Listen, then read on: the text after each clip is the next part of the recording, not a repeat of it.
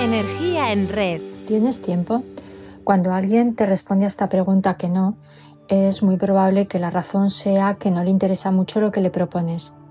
El problema viene cuando sentimos que no tenemos tiempo para llegar a todo lo que queremos hacer. Ya sabes, no nos da la vida. Y nos sentimos estresados. ¿Te tomas tiempo para estar alegre, amar, soñar, ser amable? Es fundamental si quieres disfrutar del verdadero placer de vivir y ser feliz. La percepción del tiempo es relativa. Cuando eres joven tienes toda la vida por delante. Según cumples años te das cuenta de que la vida se pasa rápido. Cuando estamos haciendo algo que se nos da bien y nos gusta, el tiempo pasa sin sentir, pero cuando estamos pasando por tiempos difíciles no vemos el final. Un discípulo le preguntó a Buda, ¿qué era el tiempo?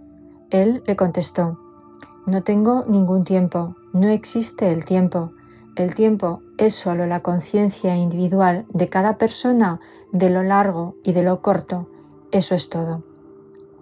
Medimos nuestras vidas en años, en días, en horas, y conforme más nos acercamos a lo inmediato, parece que nos importa más el tiempo y nos planteamos gestionarlo. Pero el tiempo no se puede gestionar, solo cabe aprovecharlo porque no se puede comprar ni guardar.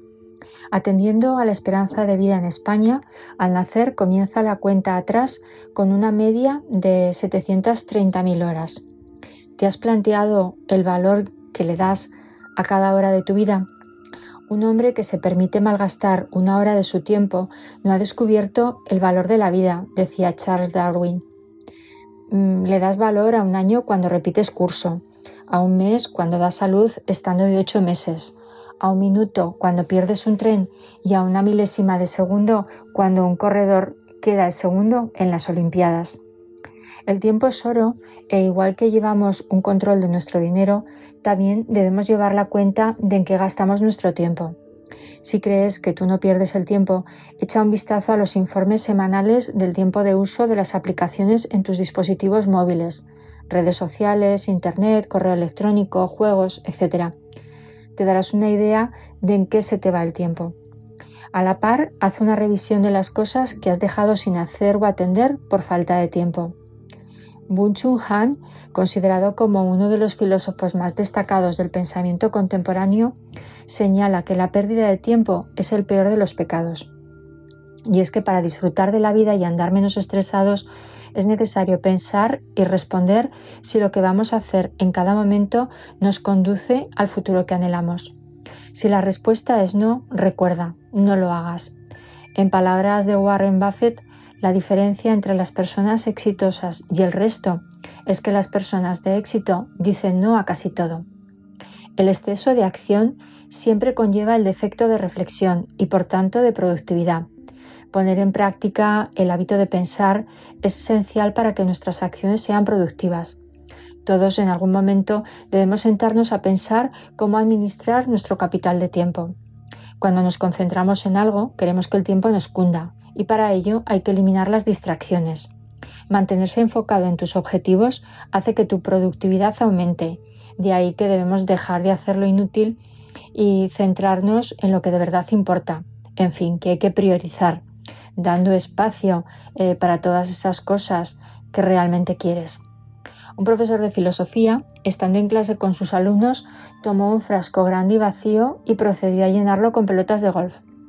Y les preguntó a sus estudiantes si el frasco estaba lleno. Los estudiantes respondieron que sí, así que el profesor tomó una caja llena de canicas y la vació dentro del frasco. Las canicas llenaron los espacios vacíos entre las pelotas de golf y volvió a preguntar si el frasco estaba lleno, ellos volvieron a decir que sí. Entonces tomó una caja con arena y la vació dentro del frasco. Por supuesto, la arena llenó todos los espacios vacíos y volvió a preguntar si el frasco estaba lleno.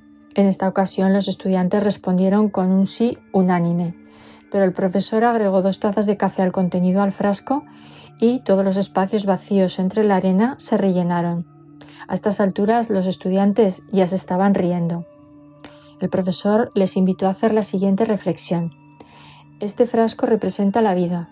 Las pelotas de golf son las cosas importantes, como la familia, los hijos, la salud, los amigos, todo lo que os apasiona. Son cosas que aun si perdiéramos todo lo demás, llenarían nuestras vidas. Las canicas son las otras cosas que importan, como el trabajo, la casa, el coche. La arena es todo lo demás, las pequeñas cosas. Si llenamos de arena todo el frasco, no habría espacio para las canicas ni para las pelotas de golf. Y lo mismo ocurre con la vida. Si llenamos nuestro tiempo con las cosas pequeñas, nunca tendremos tiempo para las cosas importantes. Uno de los estudiantes levantó la mano y preguntó qué representaba el café. El profesor sonrió y dijo, Me alegro de que lo preguntes. Solo es para demostraros que no importa cuán ocupada tu vida pueda parecer, siempre hay un lugar para un par de tazas de café con un amigo. Entre paréntesis te diré que hacer algo no importante muy bien o dedicarle mucho tiempo no lo convierte en importante. Así que te propongo hacer un análisis del valor de las tareas para dedicarles el tiempo que valen, priorizando y planificando. Analiza cuántas horas de trabajo dedicas a problemas secundarios, pequeñeces y cosas rutinarias. Llamaremos a estas tareas tareas C. No te asombres si descubres que es casi un 65% de tu tiempo. Piensa cuánto inviertes en las tareas importantes, las llamaremos A, y no te deprimas si ves que apenas les dedicas un 15%. Por último, revisa las tareas B, esas que si bien son importantes, las podrías delegar y que se llevan un 20% de tu jornada. Un análisis A-B-C no implica renunciar a todas las tareas C ni solo ocuparse de las As, pero sí hacer un reparto equilibrado del tiempo basado en el valor de cada tarea. Así que la idea es que planifiquemos nuestro tiempo para dar la mayor parte a lo importante, dejando el resto para lo que apenas aporta valor a nuestro trabajo. Y si quieres conocer más sobre el ABC de la gestión del tiempo, te sugiero consultar este libro en el catálogo de la Biblioteca Nacional de España. Un principio básico de la planificación es tenerla escrita. De este modo, tu memoria se libera de estar pendiente de que no se le escape nada, ayudando a que tu atención se concentre en aquello que te orienta a tu objetivo motivándote. Una planificación escrita te permitirá revisar los resultados y si hiciste un cálculo de tiempo poco realista, ajustarlo a futuro. Lo que no está agendado no se hace. Planificar significa prepararse para alcanzar nuevos objetivos. Si dedicas 8 minutos a planificar el trabajo de cada día, ganarás una hora para dedicarla a otras cosas importantes como pensar, estar con la familia o tener tiempo libre. Un día planificado te va a dar una visión amplia de todo lo que vas a hacer, proyectos, tareas y actividades. Te costará menos lograr los objetivos y sentirás menos estrés. El problema no es la falta de tiempo, sino la falta de dirección. Todos tenemos 24 horas. ¿Y cómo se planifican 8 minutos? Estarás pensando. Fácil, toma nota. Escribe la lista de actividades del día, de la semana o del mes. Debes escribir lo que quedó pendiente del día anterior, las llamadas que quieres hacer o los correos que quieres enviar y también los asuntos que se repiten. Y no se te olvide un apartado para los imprevistos que siempre aparecen. El paso siguiente es anotar al lado de cada punto anterior el tiempo que estimas ocupar de la manera más exacta posible. Y si un día tras otro ves que una actividad te acaba molestando porque no te la quitas de encima, una de dos o coges el toro por los cuernos y la solucionas de una vez o olvídate porque será una de esas cosas que se soluciona por sí misma. Son las tareas que según Eisenhower son poco importantes y urgentes y deben ir directas a la papelera. Este general estadounidense era rápido tomando decisiones. Priorizaba de acuerdo con dos criterios, urgencia e importancia. Si algo es urgente e importante, por ejemplo, presentar la declaración de Hacienda cuando el plazo se acaba mañana, hazlo ya.